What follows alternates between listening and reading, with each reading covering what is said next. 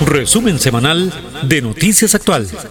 Con lo más destacado que aconteció a nivel nacional e internacional. Resumen semanal de Noticias Actual. Con la responsabilidad y veracidad que caracteriza a Noticias Actual. Resumen semanal de Noticias Actual. Para mantenerle al tanto de lo que ocurre en Costa Rica y el mundo. Resumen semanal de Noticias Actual.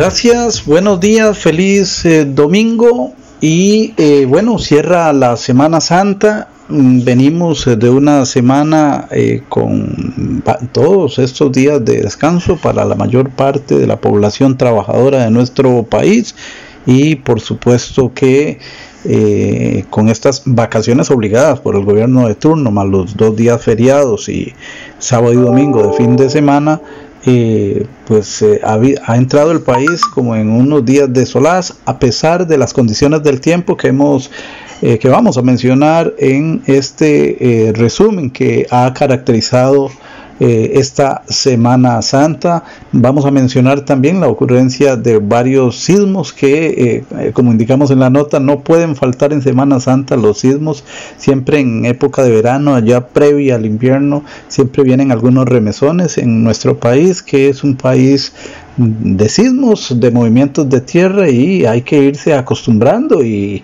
teniendo los lineamientos o acciones preventivas, protocolos, ¿por qué no? Familiares eh, claros en caso de que la situación sea eh, amerite eh, eh, accionar en medio de esa situación. Pero también tenemos otras notas que tienen que ver con renuncias que han habido esta semana. La principal, la de André Garnier, aunque también renunció la presidenta del SINART, la amiga y colega Lorna Chacón, así como las reacciones de las cámaras tras la salida de Garnier eh, creo que es el eh, creo que es el ministro número 23 que renuncia eh, en este gobierno. Haremos referencia a la situación del COVID en el reporte epidemiológico lacónico que hicieron las autoridades de salud el día martes. Esto como parte de este resumen, el cual eh, vamos a darle trámite a continuación con nuestro editor y encargado de la parte técnica, el que arma en realidad este resumen semanal de Noticias Actual, Uriel Dávila Ordeñana. Soy Bernie Vázquez, de nuevo los muy buenos días. Eh, terminar esta Semana Santa con el mayor respeto, recordando el significado de esta Semana Mayor. Vamos al detalle. Adelante, Uriel. Gracias Bernie, gracias amigos y amigas, bienvenidos, bienvenidas al resumen semanal de Noticias Actual, semana del lunes 29 de marzo al viernes 2 de abril. En la sección a fondo, no se pierda un resumen del acto de la firma de la ley contra el acoso en el deporte. También tendremos Minuto Editorial, la sección de opinión de Noticias Actual. Por supuesto, un resumen de las notas más destacadas en Costa Rica y el mundo en la presente semana. Iniciamos el resumen semanal de Noticias Actual por los 107.1 de Radio Actual, la FM de Costa Rica. Jesús se levantó de los muertos, el mismo que murió en la cruz, abandonó la tumba y está ahora con nosotros.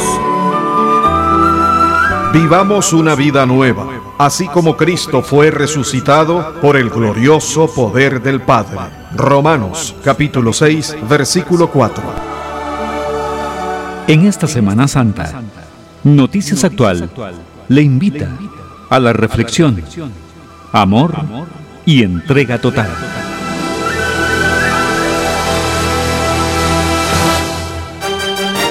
Con las notas más destacadas de la presente semana, este es el resumen semanal de Noticias Actual.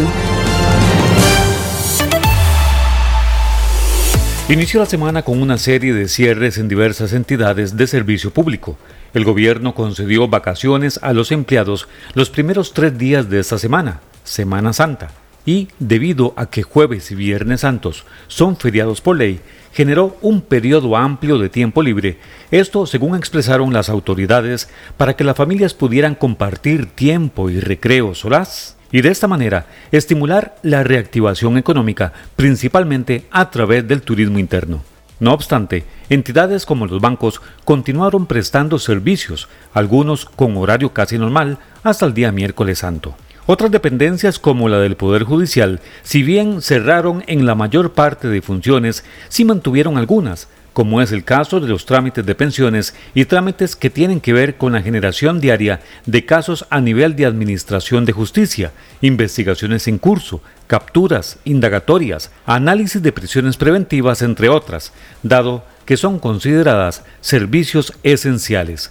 Dentro de este renglón de servicios esenciales, la prestación de servicios de salud también continuó. Uno de ellos es el programa de vacunación que si bien el gobierno había informado que lo suspendería en Semana Santa con el fin de evitar alguna deficiencia en el efecto a los usuarios que habrían adquirido la primera dosis en relación con la segunda, sorpresivamente el viernes anterior a la Semana Mayor anunció que seguiría vacunando esta semana que concluye, incluso jueves y viernes santo. Para algunos, el cambio de decisión se debió a la fuerte oposición que hubo de la opinión pública y de sectores de especialistas, así como de la Defensoría de los Habitantes, entidad que incluso planteó un recurso de amparo para que no se suspendiera. Con espacio de opinión, noticias, deportes y entretenimiento, esta es Radio Actual 107.1, la FM de Costa Rica. El Instituto Meteorológico Nacional informó a manera de pronóstico que esta Semana Santa se caracterizaría por condiciones ventosas y precipitaciones en regiones que tradicionalmente son lluviosas como el Caribe y zona norte y secas en el Pacífico Norte. Explicaron que el tránsito de sistemas de alta presión por la costa este y Estados Unidos hacia el Océano Atlántico estarían generando elevados niveles de presión atmosférica sobre la región centroamericana y de ahí los fuertes vientos con ráfagas de entre 45 y 65 kilómetros por hora en zonas bajas del Pacífico Norte y parte del Valle Central, aunque para la cordillera guanacasteca estimaba vientos aún más fuertes, entre los 70 y 95 kilómetros por hora. Ese mismo patrón ventoso estaría ocasionando humedad hacia el Caribe y consecuentemente nubosidad, por lo que se previó la recurrencia de precipitaciones en la provincia de Limón y zona norte del país, que se podría extender hacia el norte y este del Valle Central. Para el Pacífico se pronosticaron condiciones mucho más estables, con temperaturas muy cálidas con algunas lluvias vespertinas hacia el Pacífico Sur y Central. Ya para el día miércoles el país amaneció cubierto por dos tipos de alerta, verde para prácticamente todo el Pacífico Norte, Central y Sur, y amarilla para la zona norte, Caribe Norte y Caribe Sur. Esto debido a la intensificación de uno de estos sistemas de alta presión. A raíz de ello, las autoridades fueron enfáticas en señalar que se debían extremar las medidas de precaución, dado que los fuertes vientos estarían provocando hacia el Pacífico principalmente oleajes extraordinarios y mareas altas, mientras que en el interior del país habían precipitaciones constantes durante al menos dos días seguidos, por lo que podrían generarse desplazamientos o desbordamientos de ríos. Domingos a las 9 de la mañana, una cita con el resumen semanal de Noticias Actual, con las notas que destacaron a nivel nacional e internacional. La frecuencia 107.1 Radio Actual, la FM de Costa Rica. Bueno, y también inició la semana con el anuncio mediante conferencia de prensa de la renuncia del ministro de Enlace Público-Privado de André Garnier. La presidencia convocó a la actividad sin describir el tema a tratar.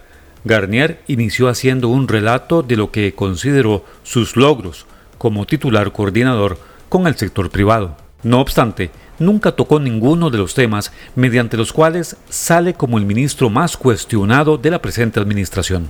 Explicó que su papel desempeñado desde marzo del 2018 fue para impulsar la competitividad, las inversiones y la generación de empleo. En consecuencia, su rutina se caracterizó por constantes reuniones con los directivos o titulares de cada una de las ramas atinentes a estos objetivos. Citó que una de esas áreas, la del talento humano, evidenció un importante avance hacia la Costa Rica bilingüe, hacia el 2040, y destacó el apoyo de entidades como el INA, el MEP y COMEX en la ejecución. Dictó el impulso a la nueva ley del INA, lo que permitiría contratos más expeditos y eficientes con otros entes para la capacitación de los jóvenes y también resaltó el proyecto de educación dual, y su relación con múltiples empresas a fin de educar en el trabajo propuestas como la de cuatro días de trabajo y dos de descanso, que se lograría también con las empresas, así como el proyecto de los nómadas digitales, que ya ha contado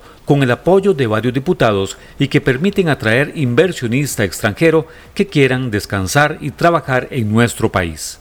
Garnier se atribuyó como logro la oferta hecha recientemente por Global Vía para la ampliación de la Ruta 27, cuyo costo ascendería a los 650 millones de dólares, e indicó que se logró luego de generar un acercamiento con estos empresarios, quienes no lo hacían porque no veían verdaderos intereses del gobierno en ellos. También citó diligencias para la simplificación de trámites al enfatizar en el proyecto Costa Rica Fluye, que implica el compromiso de cerca de 26 instituciones que se han comprometido a mejorar para evitar engorros administrativos. Calificó Setena como una dependencia moderna luego de la intervención que ha sufrido para agilizar la entrega de permisos mediante un mejoramiento en los ámbitos legales, administrativos y de digitalización consideró que también se avanzó en meter el registro de agroquímicos, dado que en varios casos empresas foráneas han advertido que debemos mejorar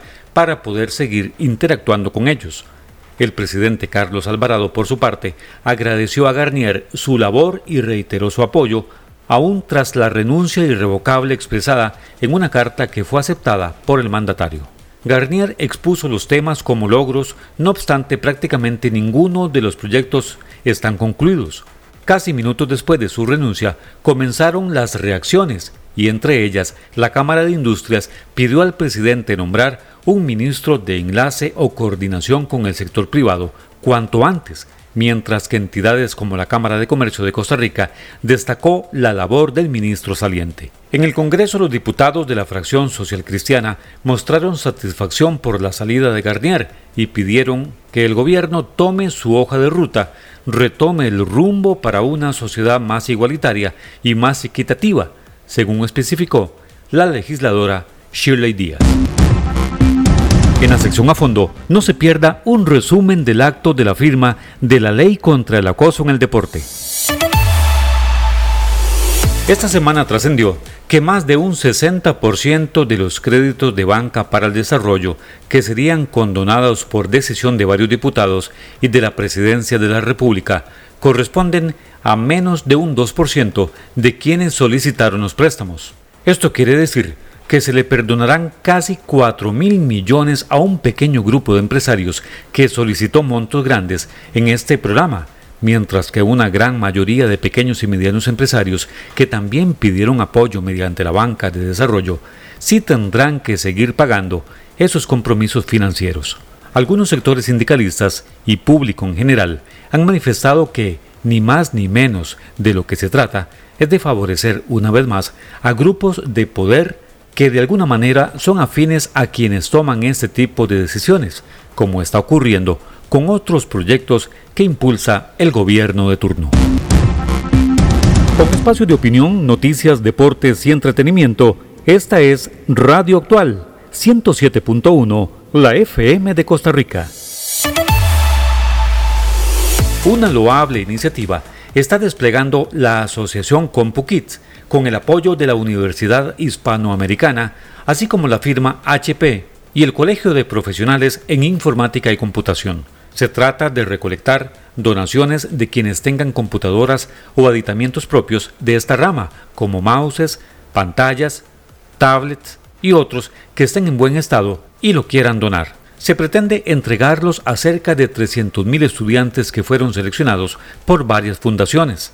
Los organizadores ponen a disposición el Colegio de Profesionales en Informática y Computación, que está a 300 metros al oeste y 50 al norte de la Rotonda de las Garantías Sociales, edificio esquinero, en Zapote, donde pueden llevar las donaciones. Domingos a las 9 de la mañana, una cita con el resumen semanal de Noticias Actual, con las notas que destacaron a nivel nacional e internacional. La frecuencia 107.1 Radio Actual, la FM de Costa Rica. En este resumen semanal, también contemplamos la firma de la nueva ley contra el hostigamiento y acoso sexual en el deporte que colocó el presidente de la República, acto que tuvo lugar en el Estadio Nacional. Este instrumento normativo se agrega a los esfuerzos por la igualdad entre las personas mediante mecanismos de prevención, prohibición y sanción a fin de procurar una sociedad más justa y de respeto. En la sección a fondo no se pierda un resumen del acto de la firma de la ley contra el acoso en el deporte. Y no podía faltar el casi característico temblor de Semana Santa el día lunes a las 2 y 45 minutos. El día lunes a las 2 y 46 minutos de la tarde se registró un evento telúrico que fue ubicado por los laboratorios oficiales de nuestro país a unos 20 kilómetros al suroeste de Santa Cruz, en la provincia de Guanacaste. El evento fue sentido en diversas localidades de esa provincia y algunas de la parte norte de la Juela, no obstante, en varios sectores del Valle Central, como la Unión de Cartago y Desamparados, lo reportaron como moderado.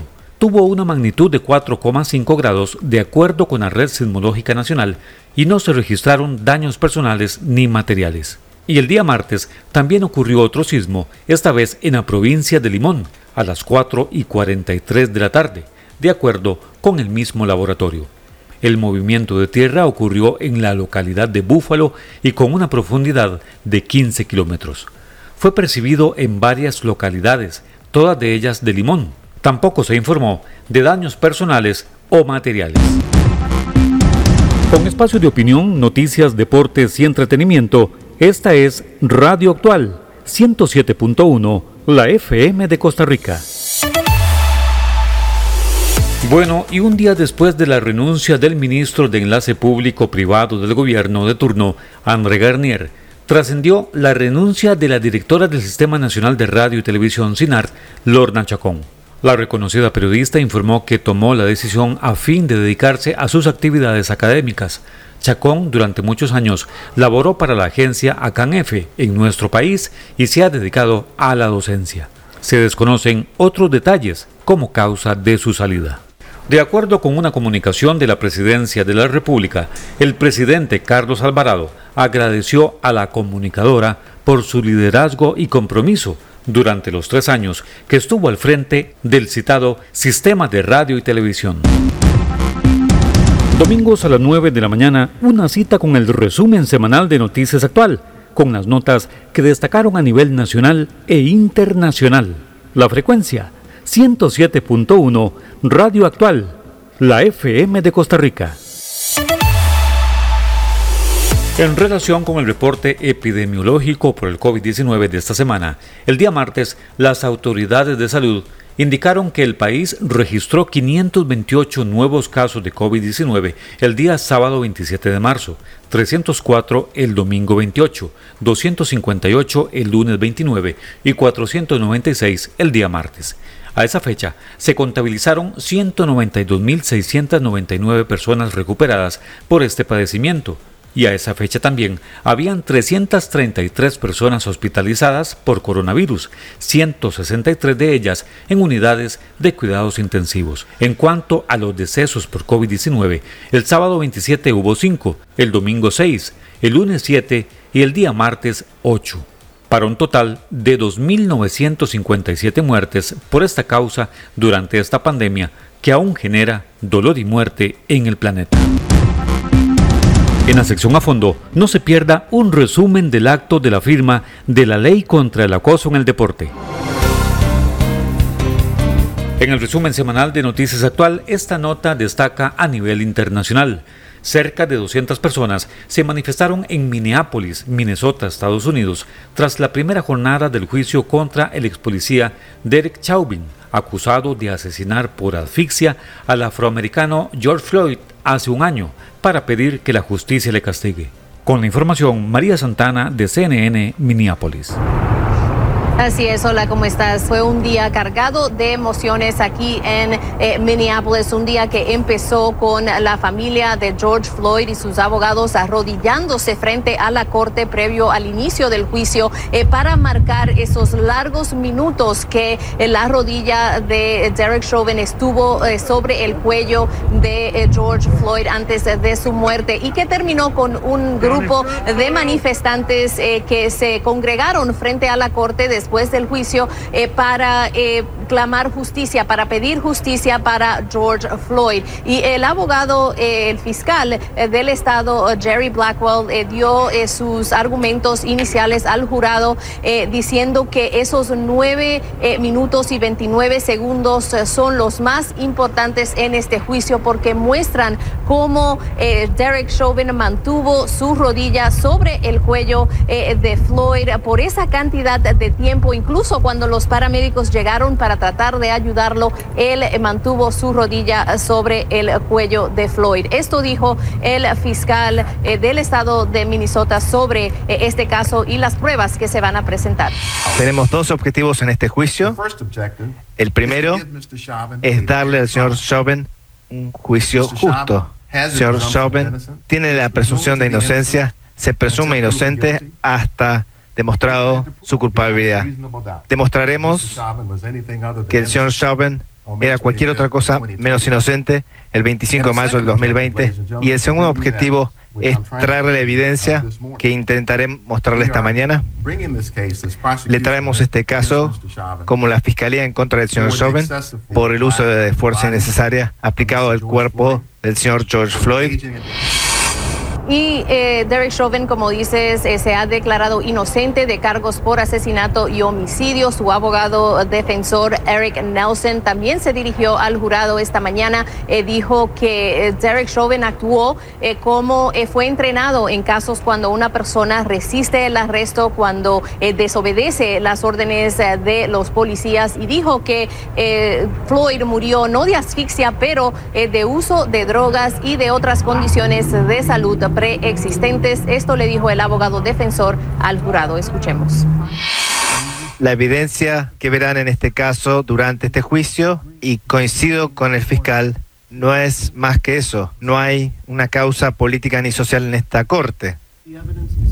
Pero la evidencia es mucho mayor que nueve minutos y 29 segundos. En este caso, averiguarán que la evidencia recolectada ampliamente? Sí, según eh, los abogados, los fiscales dicen que podría durar unas cuatro semanas. Como tú dices, este caso, esas impactantes imágenes desataron eh, protestas y disturbios, a veces violentos, aquí en Minneapolis, en otras ciudades a lo largo y ancho del país y el mundo. Y se espera eh, que se desaten más protestas. Por eso las autoridades aquí han redoblado la seguridad, han construido una valla alrededor de la corte. y dice el alcalde de Minneapolis, Jacob Frey, que unos 2.500 miembros de la Guardia Nacional estarán listos para responder, especialmente eh, cuando estemos ya cerca de un veredicto, porque sí esperan más protestas y quizás más disturbios. La reacción en las calles de Minneapolis llegó después de que en la primera jornada del proceso se revivieran las imágenes que hace un año conmovieron al país del presunto asesinato de Floyd a manos de Chauvin al retransmitir el video completo de su muerte que dura más de nueve minutos. Jesús se levantó de los muertos, el mismo que murió en la cruz, abandonó la tumba y está ahora con nosotros. Vivamos una vida nueva, así como Cristo fue resucitado por el glorioso poder del Padre. Romanos capítulo 6, versículo 4. En esta Semana Santa, Noticias Actual le invita a la reflexión, amor y entrega total.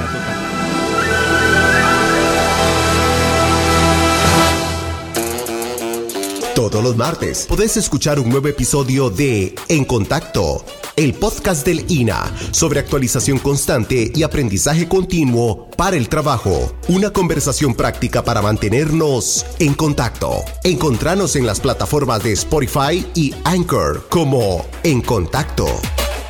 INA, tecnología e innovación para la empleabilidad. Clínica Auditiva Audinza SA. Escuche y entienda mejor en cualquier ambiente sonoro. Con lo último en tecnología y estética para audífonos. Consulta gratuita para adultos mayores. Recibimos recetas de la caja. Clínica Auditiva Audinza SA. Atendido por la reconocida audióloga, la doctora Silvia Bonilla.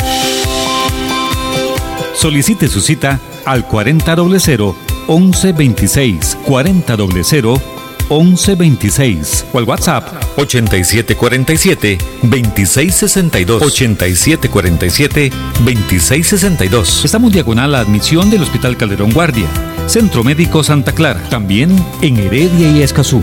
Clínica Auditiva Audinza SA.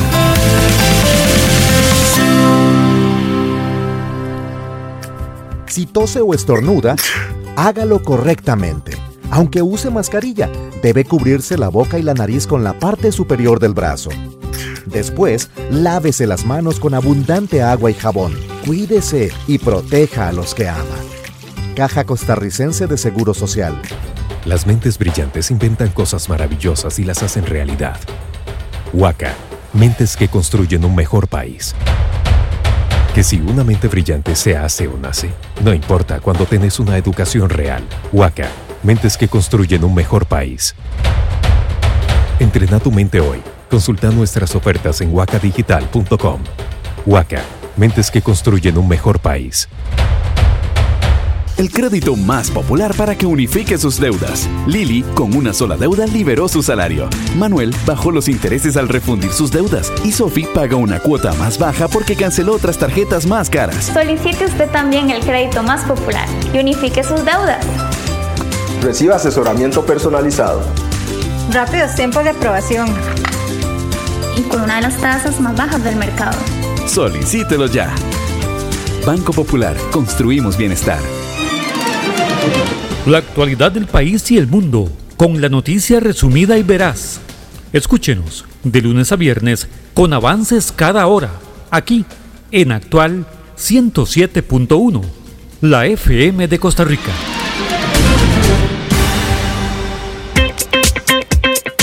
Coopetarrazú, una cooperativa de caficultores que procesa y vende café producido en forma sostenible. Coopetarrazú también gestiona supermercados, ferreterías, almacenes de suministro, brinda servicio automotriz y cuenta con una estación de combustible. Además, ha recibido varias certificaciones, esto gracias a las buenas prácticas sociales y ambientales.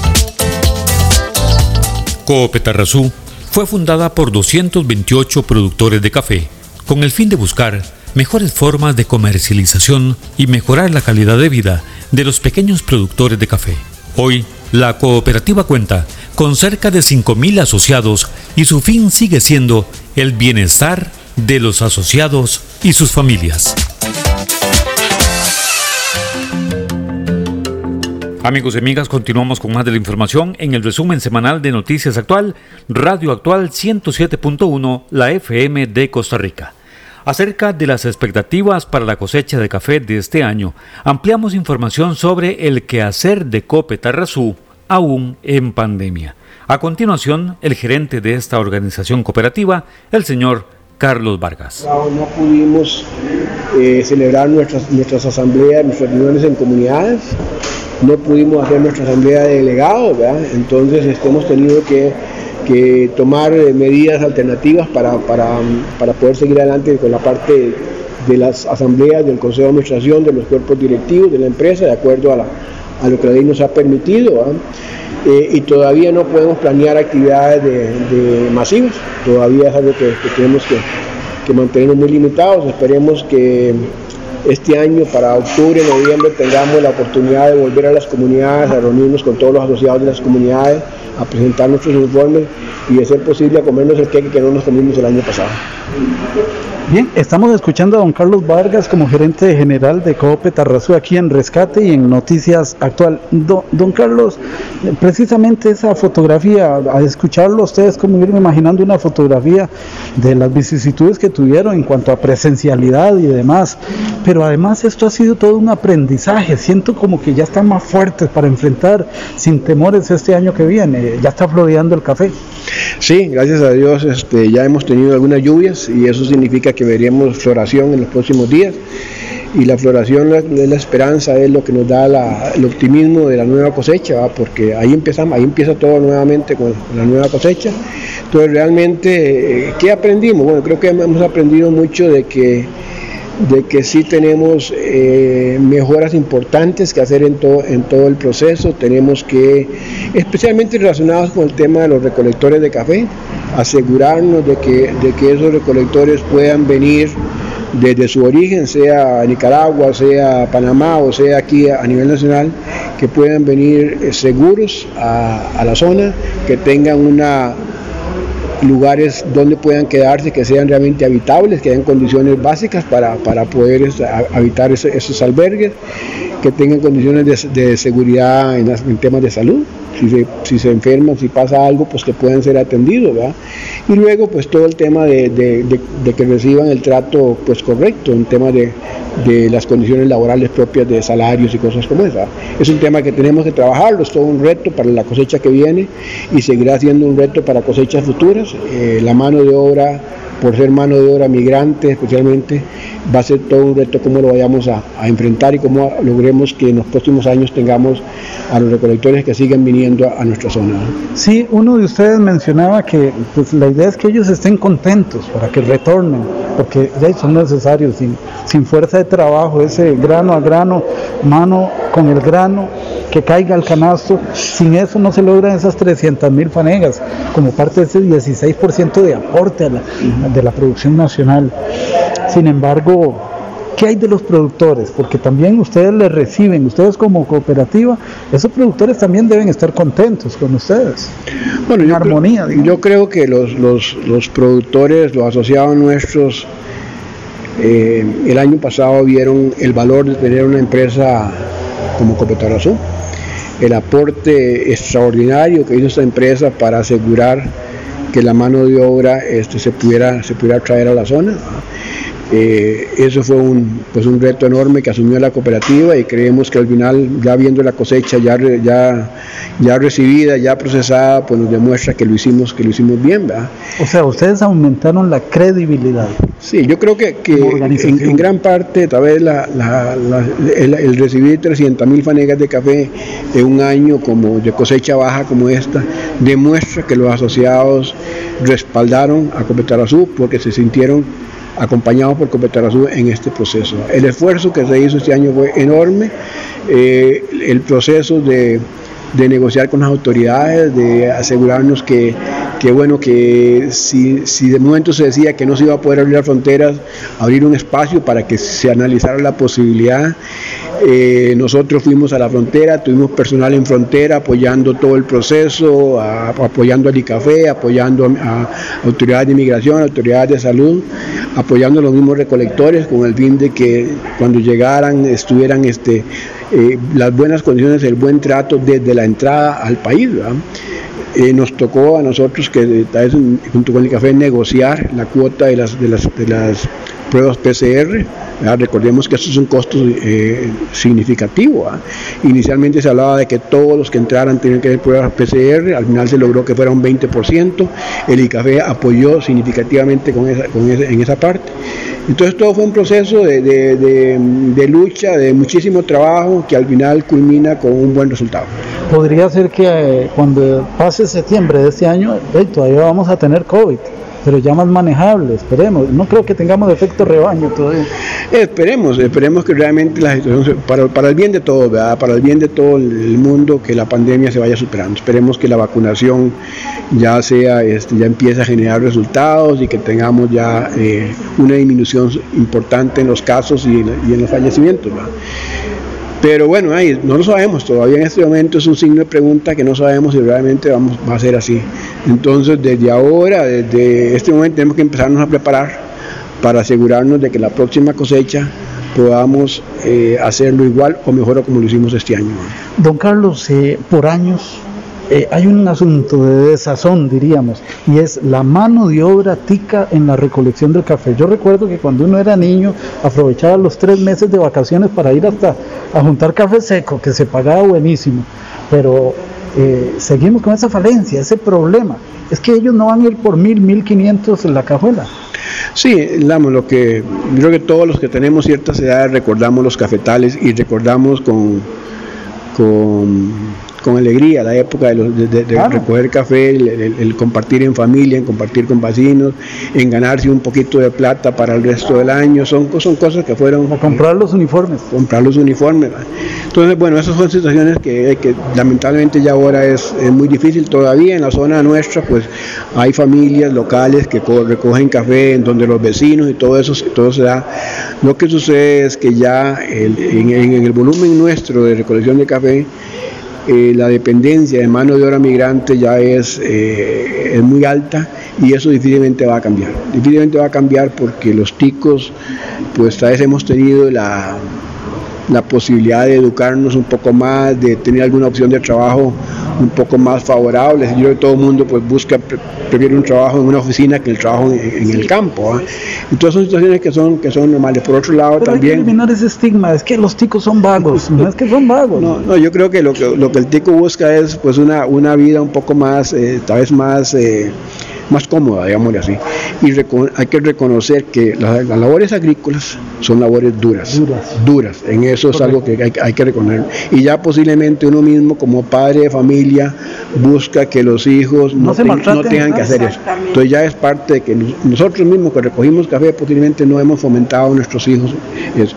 Y luego este eh, recoger café, que aunque es una, una, mano, una, una actividad agrícola que no es tan pesada como otras, sin embargo, recoger café en topografías difíciles como sea aquí en la zona de los Santos, pues es un trabajo bastante, pesado. Claro, después de, recoger uno un canasto y que se le vaya ahí al guindo. Así es, los, tuvimos esa experiencia de que se nos volcara el canasto y a juntar el café o tener el saco lleno y hay que jalarlo hasta, hasta una distancia, eso es pesado. Entonces, eh, ya es difícil que lo podamos hacer con mano de obra este, nacional.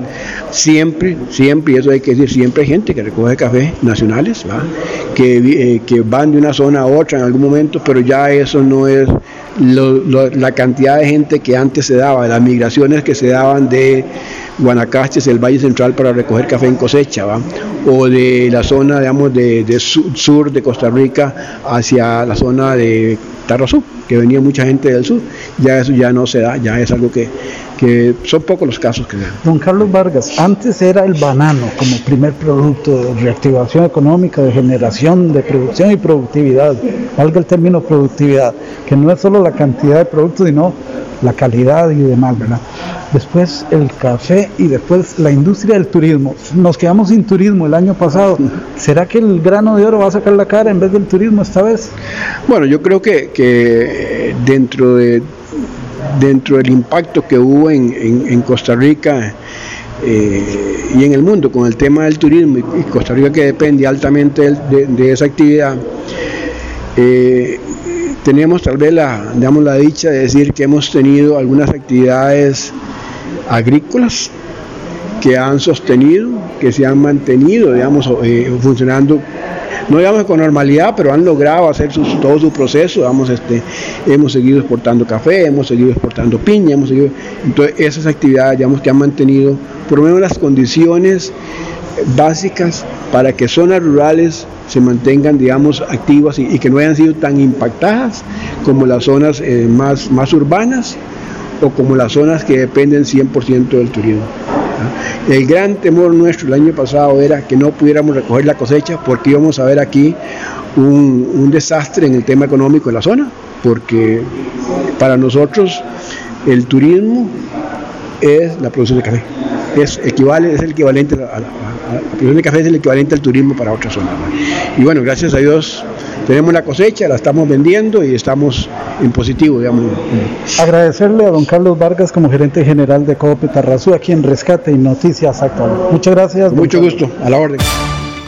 Ahora, nuestra opinión. En Noticias Actual, Minuto Editorial.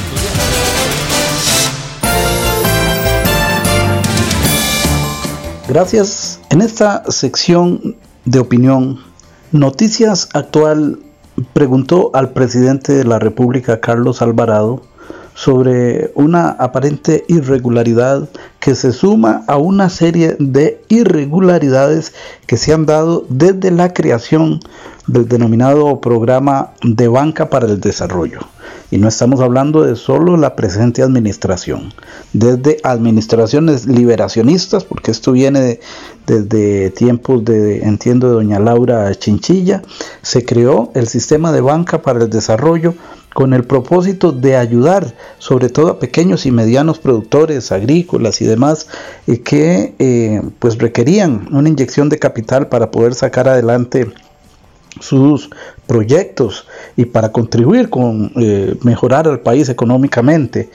ya veníamos con serios problemas en, las finanzas públicas, en la producción, y todavía no había pandemia pero ya se veían irregularidades, irregularidades que siempre hemos eh, evidenciado, tanto en el espacio hermano de Noticias Actual Rescate, como aquí en Noticias Actual, eh, noticiero que ya está en el cuarto año, venimos desde 2017 y eh, hemos denunciado estas situaciones. Recuerdo que inclusive en una de las campañas, eh, uno de los eh, simpatizantes con eh, uno de los candidatos liberacionistas, nosotros le interpelábamos de que habían irregularidades con los recursos del, del programa de Banca para el Desarrollo, un programa que sobrepasaba los 500 mil millones de colones y ahí se hacía la exposición con bombos y platillos de que el nuevo gobierno liberacionista, por cierto no quedó, después quedó Luis Guillermo Solís eh, del PAC, eh, vendría a utilizar esos más de 500 mil millones de colones que representan, amigas, amigos oyentes, más de un punto porcentual del Producto Interno Bruto y que se harían muchas cosas con ese dinero, mucho de ello ocioso, pero no hay tal de ocioso. Mucho de ese dinero ya se había, eh, eh, se había tramitado de manera amañada, para utilizar ahora un término que se ha usado en los últimos días en materia de fútbol, que por cierto ahora el presidente se va a referir a, con una frase de fútbol sobre este asunto del sistema de banca para el desarrollo. ¿Por qué?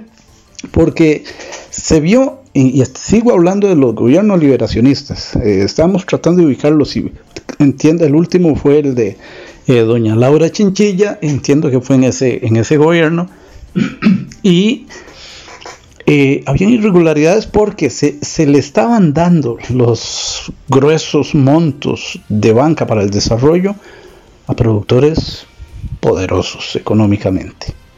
Y bueno, nosotros interpelábamos en ese sentido y me contradecían eh, algunos de los que proponían esa, esa parte del quehacer eh, o consignada en el proyecto de gobierno. Eh, en aquel momento creo que era de don Antonio Álvarez de Santi como candidato y, y no, decían que no, no estaba pasando nada, se había depurado el sistema de banca para el desarrollo. Fue precisamente el mal manejo de esos recursos por parte del Banco Crédito Agrícola de Cartago, que hubo irregularidades que coadyuvaron en la desaparición de ese banco. Claro que se menciona también que el hueco fiscal que fue para nutrir al, perdón, al Banco eh, Crédito Agrícola de Cartago y que todavía no se sabe qué se hicieron esos dineros, pero ahí intervino el programa de banca para el desarrollo. Y bueno, los políticos, uno les preguntaba, y entonces, con mucha verborrea y algunos tecnicismos, querían dar a entender que estábamos equivocados. Hoy, nuevamente, nuevamente, ya dos gobiernos después, el programa de banca para el desarrollo sigue evidenciando anomalías. El propio presidente utilizó esta frase, no nos dejemos que nos metan goles. Él siente que le están metiendo goles con esto. ¿Por qué? Porque un 62% de los recursos que se van a condonar, porque ahora en medio de la pandemia eh, el gobierno ha decidido que una forma de ayudar a los productores es eh, perdonar, perdonarles las deudas, en este caso a los que se suscribieron en el programa Banca para el Desarrollo. Pero resulta que es escasamente un 1.8 de los que pidieron préstamos, son como 40, dicen. Eh, dijo un matutino nacional esta semana. Eh, creo que fue el periódico La Nación. Y, y, el, resto, la mayoría son pequeños y medianos productores que están acongojados y estoy seguro que ya venían acongojados antes de la pandemia. Claro, esta condonación de deudas va a ser solo para los que demuestren que fueron afectados por la pandemia. Pues agréguele la pandemia. Ellos también han sido afectados por la pandemia y esos ricachones también. Sin embargo, repito, un 62% de los recursos serán perdonados, pero radica en una pequeña cúpula que no llega ni a 50 solicitantes de crédito, o sea, de deudores. Y la, la gran masa, nuevamente, banca para el desarrollo. El presidente ha dicho que espera un reglamento. Ha pedido que se concluya con el reglamento, con el reglamento a la ley de banca para el desarrollo pero bueno, ¿qué va a pasar en ese interín? Se dijo que se la pidió al ministro de Agricultura y al Ministerio de Economía, Industria y Comercio. Bueno, ocupamos que ya se aplique ese reglamento a la ley. ¿O es que primero van a condonar y después que se aplique el reglamento? Esta es nuestra voz editorial clamando, clamando por esa gran masa de deudores, pequeños y medianos empresarios que nuevamente en el sistema de banca para el desarrollo entraron en algo así como un espejismo. Y si le agregamos el condimento pandemia, estamos seguros que le están pasando mal. Esta fue la voz editorial en el marco del resumen semanal de Noticias Actual. Jesús se levantó de los muertos. El mismo que murió en la cruz abandonó la tumba y está ahora con nosotros.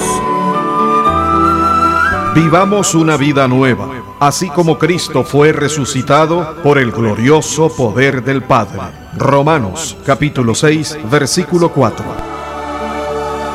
En esta Semana Santa, Noticias Actual le invita a la reflexión, amor y entrega total.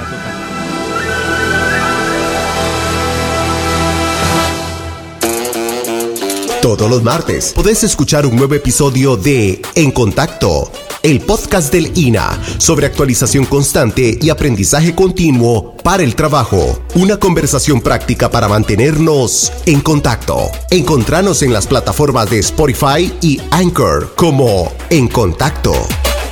INA, tecnología e innovación para la empleabilidad. Clínica Auditiva Audinza SA. Escuche y entienda mejor en cualquier ambiente sonoro. Con lo último en tecnología y estética para audífonos. Consulta gratuita para adultos mayores. Recibimos recetas de la caja. Clínica Auditiva Audinza SA. Atendido por la reconocida audióloga, la doctora Silvia Bonilla. Solicite su cita al 4000 1126 4000 1126 o al WhatsApp 8747 2662 8747 2662. Estamos diagonal a admisión del Hospital Calderón Guardia, Centro Médico Santa Clara, también en Heredia y Escazú. Clínica Auditiva Audinza SA. Active su escudo protector. Cuando salga de la casa a realizar compras o hacer otras diligencias, recuerde usar mascarilla y mantener la distancia de al menos dos metros con otras personas. Cuando llegue a su destino, lávese las manos con agua y jabón. Caja Costarricense de Seguro Social. Las mentes brillantes inventan cosas maravillosas y las hacen realidad. Huaca, mentes que construyen un mejor país que si una mente brillante se hace o nace, no importa cuando tenés una educación real. Huaca, mentes que construyen un mejor país. Entrena tu mente hoy. Consulta nuestras ofertas en huacadigital.com. Huaca, mentes que construyen un mejor país. el crédito más popular para que unifique sus deudas. Lili, con una sola deuda, liberó su salario. Manuel bajó los intereses al refundir sus deudas. Y Sophie paga una cuota más baja porque canceló otras tarjetas más caras. Solicite usted también el crédito más popular y unifique sus deudas. Reciba asesoramiento personalizado. Rápidos tiempos de aprobación. Y con una de las tasas más bajas del mercado. Solicítelo ya. Banco Popular, construimos bienestar. La actualidad del país y el mundo, con la noticia resumida y veraz.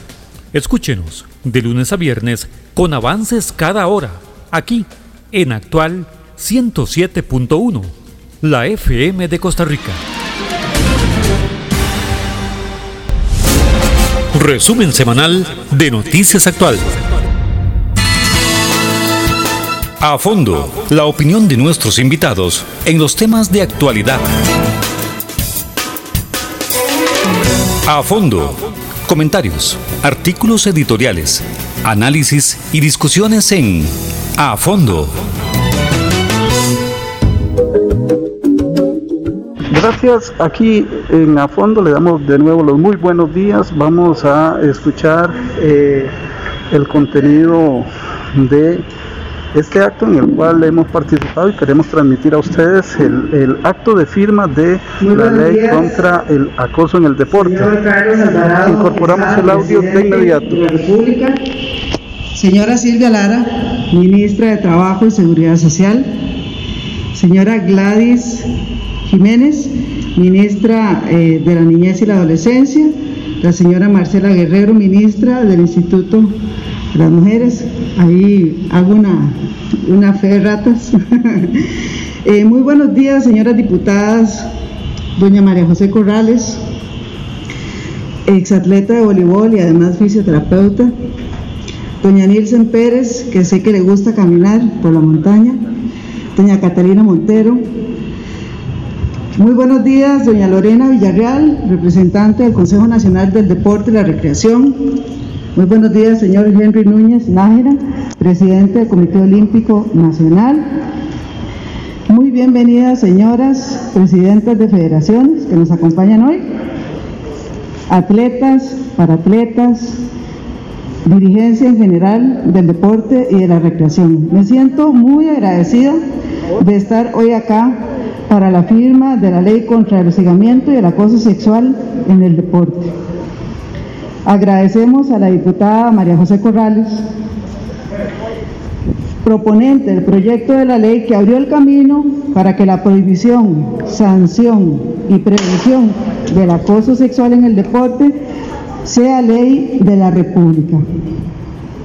Las mujeres, las niñas y las jóvenes merecemos tener espacios seguros y libres de toda forma de violencia y discriminación, en los cuales disfrutar de su derecho al deporte, la recreación y la actividad física. El, el, el, hostigamiento y el acoso sexual impiden y limitan el desarrollo, el desempeño, invitan a la renuncia de muchas personas que pudieron hacer de su vida deportiva un logro y un orgullo para el país.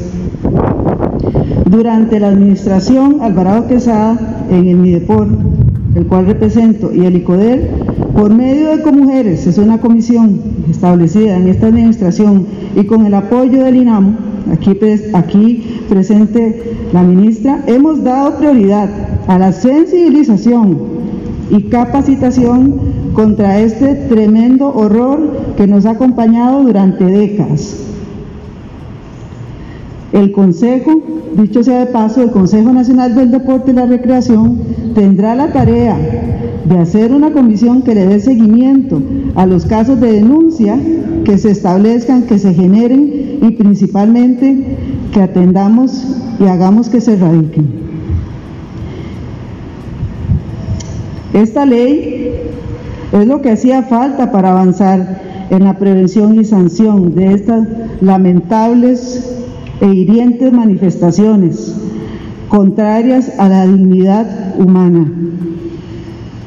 Al señalar obligaciones y responsabilidades al ICODER y a las entidades deportivas, también garantizamos el derecho humano, ¿verdad? Y reitero, espacios libres de acoso y hostigamiento en el deporte, en la recreación y también en la actividad física. En todos los espacios en donde utilicemos el movimiento humano como medio para ganar salud y como medio también para lograr un rendimiento deportivo. Costa Rica se anota la vanguardia en legislación para garantizar estos espacios libres. Muchas gracias. Muchas gracias a todas las personas que han hecho posible que esta ley sea realidad para garantizar a atletas y para atletas el derecho pleno de realizar nuestra práctica deportiva, recreativa o de actividad física libre de hostigamiento y acoso. Muchas Bien, y tras la participación de la ministra del Deporte, precisamente la parte esencial de esta actividad eh, una deportista, Valeria Cárdenas, de boxeo, disciplina del boxeo, quien va a hacer referencia al significado de esta firma, de esta ley. Escuchemos. de la República, señora ministra del Deporte, señor presidente del Comité Olímpico, dirigentes deportivos, atletas, paratletas e invitados. Estamos hoy reunidos para celebrar la firma de la ley contra el hostigamiento y acoso sexual en el deporte que se estableció para prohibir, prevenir y sancionar cualquier acto de índole sexual que no sea deseado por el individuo. El acoso en el deporte es más común de lo que pensamos, pero muchos callan porque tal tal vez no se sienten respaldados. Hoy invito a todos los atletas y personas relacionadas con el deporte a no callar y alzar la voz para que otros no pasen por esa situación. Sepan que a partir de hoy se marca un hito en casos de esta índole en el deporte costarricense y que para nosotros como atletas es importante saber que existe una ley que nos respalda ante estas situaciones y que podemos dedicarnos a practicar el deporte que amamos y que tanto nos apasiona. Gracias. Bueno, y ahora vamos a escuchar eh, la consideración que hace el presidente de la República en torno a quien ya ha rubricado esta eh, nueva ley de la firma de la ley contra el acoso sexual y demás en el deporte. Escuchemos al presidente. Yo creo que eso hay que subrayarlo. No es una ley, digamos, que no tiene un asidero en una realidad es una realidad que la vemos en el deporte, como la vemos en general en nuestra sociedad, en las relaciones entre hombres y mujeres y las relaciones de poder también. Históricamente ha habido relaciones de poder desiguales entre los hombres y las mujeres. Y pongamos ejemplos muy concretos. No hace tanto, porque a mí me parece que todavía es muy reciente, las mujeres en nuestro país no podían votar. No hace ni 100 años de eso. Ustedes, compañeras, que están aquí hoy como deportistas, como, como baluartes, como jerarcas de distintos poderes, se imaginan un país donde las mujeres no podían votar. ¿Se lo imaginan? Que a ustedes le digan, no, usted no tiene ese derecho. Y por eso verbalizarlo y visibilizarlo es tan importante. Por eso tiene que haber mecanismos como los que menciona la ministra Alemán, de comisiones. Por eso tiene que haber leyes como la propuesta por la diputada Corrales y apoyada por otras diputadas de manera vehemente para que hoy sea ley de la República. Por eso no puede verse como una cosa casuística nada más que un gabinete de gobierno sea paritario. Tiene que ser la norma. La norma también debe ser que el Congreso de la República tenga una representación paritaria. Los órganos de toma de decisiones tengan una conformación paritaria. Porque si un tribunal, una sala de cualquier nivel, del constitucional al primero, cualquier órgano de decisión, no tiene una representación paritaria, no garantizará efectivamente el interés de la mitad de la población que son las mujeres. Ese es el espíritu que lleva esta ley, es el espíritu con lo que hemos procurado defender los derechos de las mujeres y no es algo que está garantizado, seguirá como un proceso natural e inerte. Así como el, el entrenamiento constante y la disciplina es una de las claves para el éxito del atleta, La lucha constante y la procura y la defensa de los derechos es la garantía de que el camino sigue. Y en otras latitudes vemos que ese camino tiene retrocesos. Y Costa Rica no quiere un camino de retroceso en ello. Dichosamente el mensaje que se envía con esta ley es que vamos para adelante. Y a ustedes, particularmente las jóvenes atletas que nos acompañan, gracias por todo lo que hacen. Gracias de corazón, porque son un ejemplo. Y a los compañeros varones tenemos que unirnos en apoyarlas, cambiar las prácticas desde el humor hasta la normalización del acoso o de la broma o del inocente piropo para trascender un trato igualitario de dignidad entre iguales. Muchas felicidades nuevamente y que tengan un excelente día. Palabras del presidente de la República tras la rúbrica, la firma de la eh, nueva ley contra el acoso sexual y demás en el deporte. Palabras del presidente de la República. De esta manera concluimos eh, esta sección a fondo que queríamos eh, brindarles hoy como parte del resumen semanal de Noticias Actual. Adelante. Resumen semanal de Noticias Actual.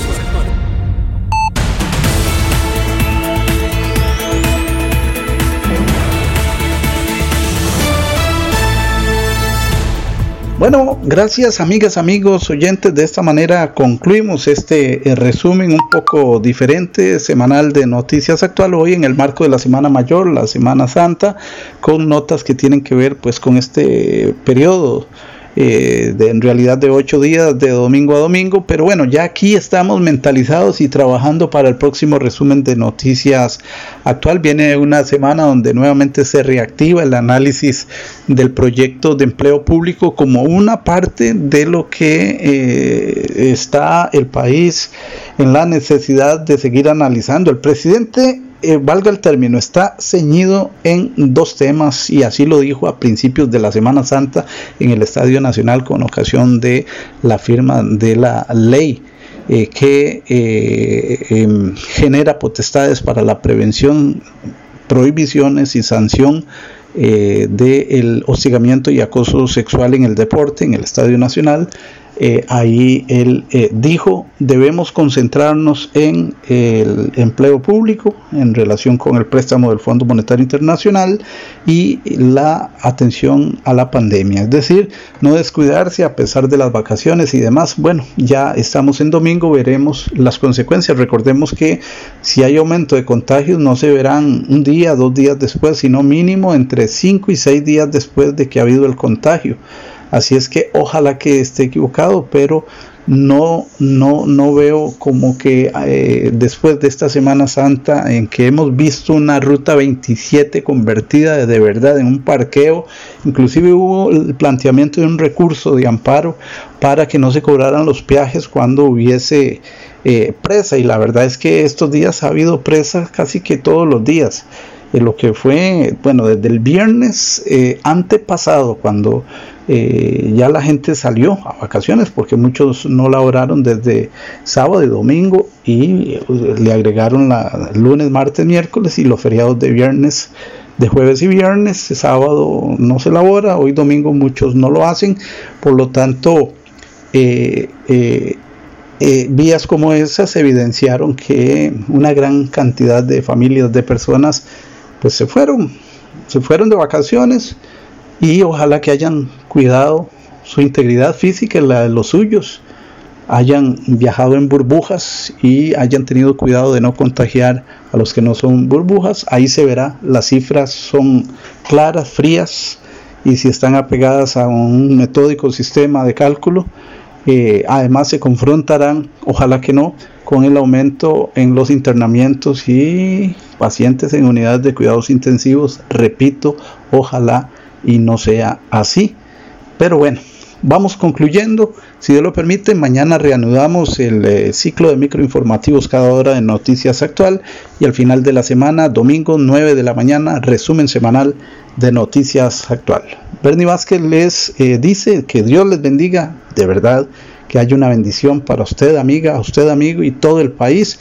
Y ojalá que el planeta pueda decir próximamente, ya no tenemos pandemia, ha servido de gran enseñanza para entender que lo material no es lo más importante en esta vida, sino otros valores, entre ellos la salud y la parte espiritual. Buen día. Gracias Bernie, amigos y amigas. Finalizamos el presente resumen semanal de Noticias Actual. A partir de mañana no olviden sintonizar los informativos de la hora por esta su radio actual 107.1, la FM de Costa Rica. Resumen semanal de Noticias Actual. Con lo más destacado que aconteció a nivel nacional e internacional. Resumen semanal de Noticias Actual. Con la responsabilidad y veracidad que caracteriza a Noticias Actual. Resumen semanal de Noticias Actual para mantenerle al tanto de lo que ocurre en Costa Rica y el mundo. Resumen semanal de Noticias Actual.